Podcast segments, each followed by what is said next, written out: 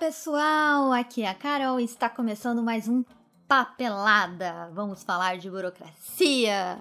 Bom, o ano está acabando, sim, aceite isso, eu sei que é difícil. E o que teremos o ano que vem, 2022? Eleições. Para muita gente, um assunto intragável, principalmente pelo movimento mundial de polarização política. Mas, por mais amargo que seja, o único remédio para isso é a própria eleição. Sim, eu sei que, como uma boa capricorniana que sou, sou cética boa parte das vezes, mas ainda acredito que podemos melhorar este mundo desde que haja engajamento, é claro. Está na China, no Marrocos, na Costa Rica, não faz ideia de como votar em 2022, então fica aqui que eu te ajudo nessa. E se você ainda não segue o Visto Permanente Podcast, aproveita esse comecinho para clicar no botão seguir e também naquele sininho que avisa quando tem episódio novo. A gente também tá no Instagram pelo arroba Visto Permanente Podcast. Então, vamos lá! Carol, por que, que você está aqui tocando neste assunto, véspera de Natal, de Ano Novo, véspera de, né, festas de confraternização? Ainda que virtuais, alguns lugares já permite presencial, graças a Deus. Bom, é que certos processos da Justiça Eleitoral têm prazos especiais em ano de eleição. Emissão de títulos novos e regularizações só podem ser solicitadas até 151 dias antes da data de eleição. Ou seja, você tem até o comecinho de maio para resolver sua situação. E como este podcast entra de férias no começo do ano, é, não chorem, por favor, porque nós vamos voltar. Melhor antecipar esse assunto e já garantir que vai ficar tudo explicadinho. Em 2018, nas últimas eleições para a presidência, o número de brasileiros no exterior aptos a votar havia aumentado em torno de 41%, um pouquinho mais. Eram então 500 mil, mais ou menos, de acordo com dados do Tribunal Superior Eleitoral. Naquele ano, foram enviadas urnas para 171 localidades e 99 países. Olha que legal.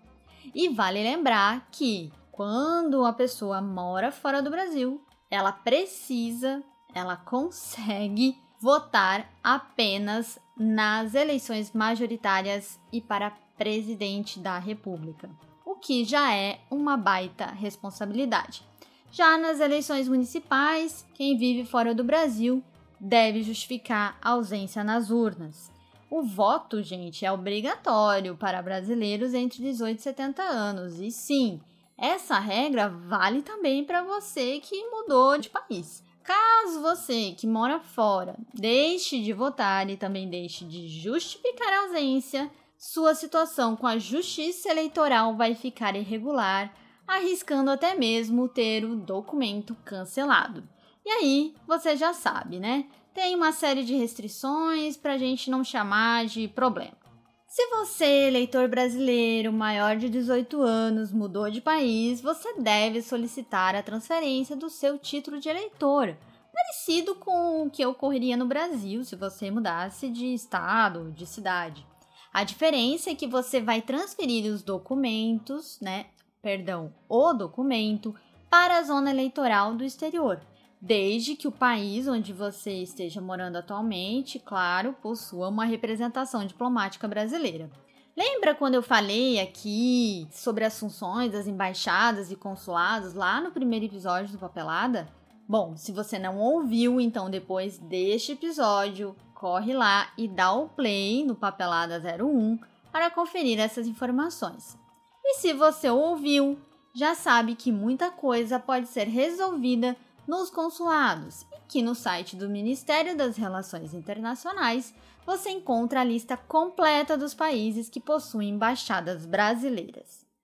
Bem, a transferência também pode ser solicitada por aqueles eleitores que já estavam inscritos no exterior, mas mudaram de país ou cidade com outra representação diplomática. Por exemplo, um eleitor brasileiro que morava na Alemanha estava inscrito no consulado brasileiro lá na Alemanha e que em 2021 se mudou para a França, por exemplo. Então, ocorre do mesmo jeito que no Brasil. Vai solicitar a transferência. Em qualquer das situações, você deve solicitar essa transferência por meio do título NET, sistema que permite ao eleitor fazer a maior parte do processo online, devendo comparecer apenas uma vez na repartição consular para apresentar os documentos originais, que foram anexados no, no requerimento. De acordo com o Tribunal Superior Eleitoral, algumas embaixadas e repartições ainda não implantaram o sistema Título Net. Neste caso, o eleitor vai ter que fazer todo o processo presencialmente. É isso mesmo. Indo até a repartição brasileira, consular brasileira, responsável pela localidade onde você mora, e formalizar o pedido de transferência apresentando os documentos. Em ambos os formatos, tanto virtual quanto presencial, os pedidos de transferência de títulos são enviados ao cartório eleitoral do exterior para análise. Esse cartório fica sediado aqui no Brasil, em Brasília. Assim que o cartório der o deferimento, ou seja, disser que está tudo ok, o eleitor poderá obter a certidão de quitação eleitoral pelo site da Justiça Eleitoral, com todos os dados da sua inscrição. Tem também o aplicativo e-Título, que é uma mão na roda para obter a versão digital do seu título, além de acessar suas informações junto à Justiça Eleitoral. Perdi meu documento? o cachorro comeu, caiu na água. Bom, tudo pode acontecer, né? Então, a versão digital do seu título também vai te ajudar nessas horas. E o e-título permite ainda que você justifique o voto nos turnos que não puder votar. Lembre-se disso. Mas voltando ao assunto, como tudo nessa vida, existe algumas exigências que interferem no processo de transferência e que você precisa ficar atento. A primeira, você tem que estar em dia com a Justiça Eleitoral, claro. A segunda, você precisa estar residindo há pelo menos três meses no novo domicílio, no exterior. E também precisa ter passado pelo menos um ano desde a sua última transferência de título que você solicitou. É, tem que ficar de olho nessas regrinhas para não perder tempo. E quais os documentos você vai precisar para fazer essa transferência? Bom, você vai precisar de um documento oficial brasileiro de identificação que tenha os dados de filiação, por exemplo, o RG, né, a carteira de identidade, certidão de nascimento, casamento. Se você possui o passaporte no modelo novo, passaporte brasileiro, né, no modelo novo, também é possível usá-lo, porque nesse modelo tem os nomes dos pais. Além disso, você vai precisar de comprovante ou declaração de residência no exterior em formato PDF, né, que você vai precisar anexar no sistema, e o título eleitoral. E lembra que eu falei sobre o prazo eleitoral, né?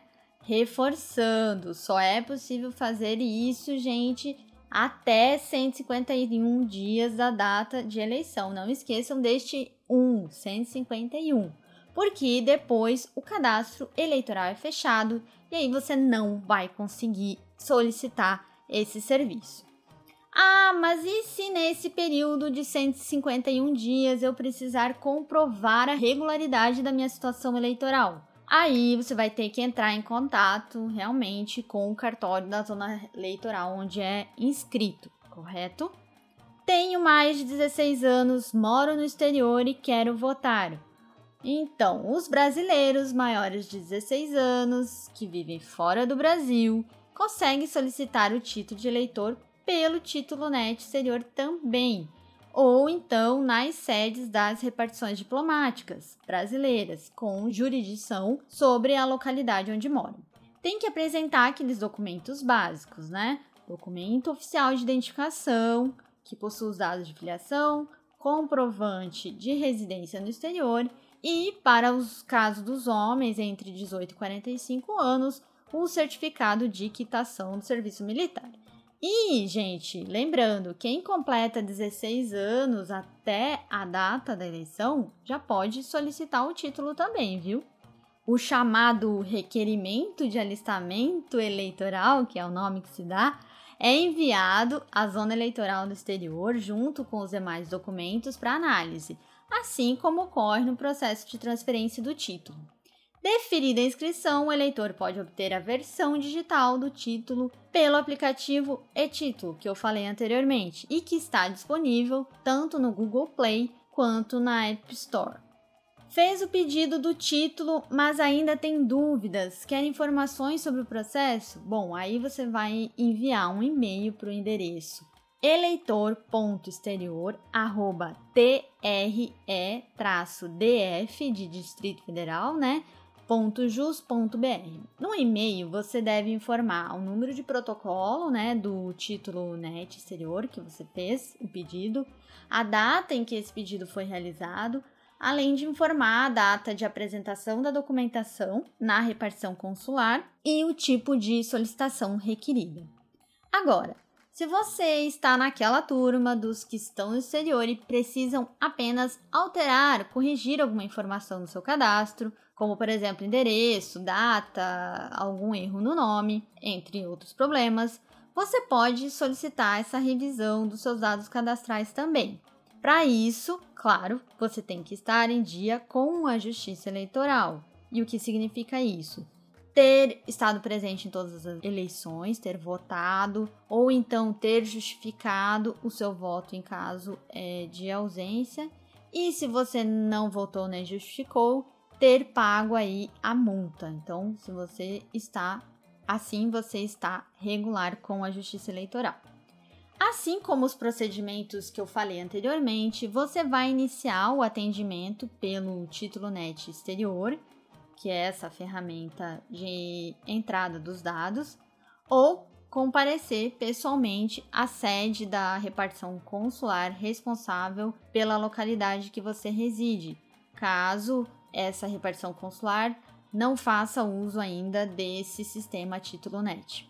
Neste caso, além do documento oficial de identificação, né, com os nomes de, da, dos pais, você vai precisar apresentar também o documento que comprove a alteração ou a correção que você está solicitando. Tudo vai ser enviado para a zona eleitoral no exterior para análise. Na fase de revisão da sua inscrição eleitoral, é possível também solicitar informações e tirar dúvidas por aquele e-mail que eu falei agora, eleitor.exterior@tre-df.jus.br. Muita coisa? Pode parecer que sim, né? Mas para quem atravessou o mar de papelada necessário para mudar de país, o que é um título de eleitor, não é mesmo? Com organização, tempo, paciência, a gente vai colocando tudo no lugar, digitalizando o que é possível, arquivando o que é preciso e seguindo em frente. Ajudei? Espero que sim. E se tiver dúvidas, é só acessar o site do Tribunal Superior Eleitoral, tse.jus.br, e selecionar a aba Eleitor.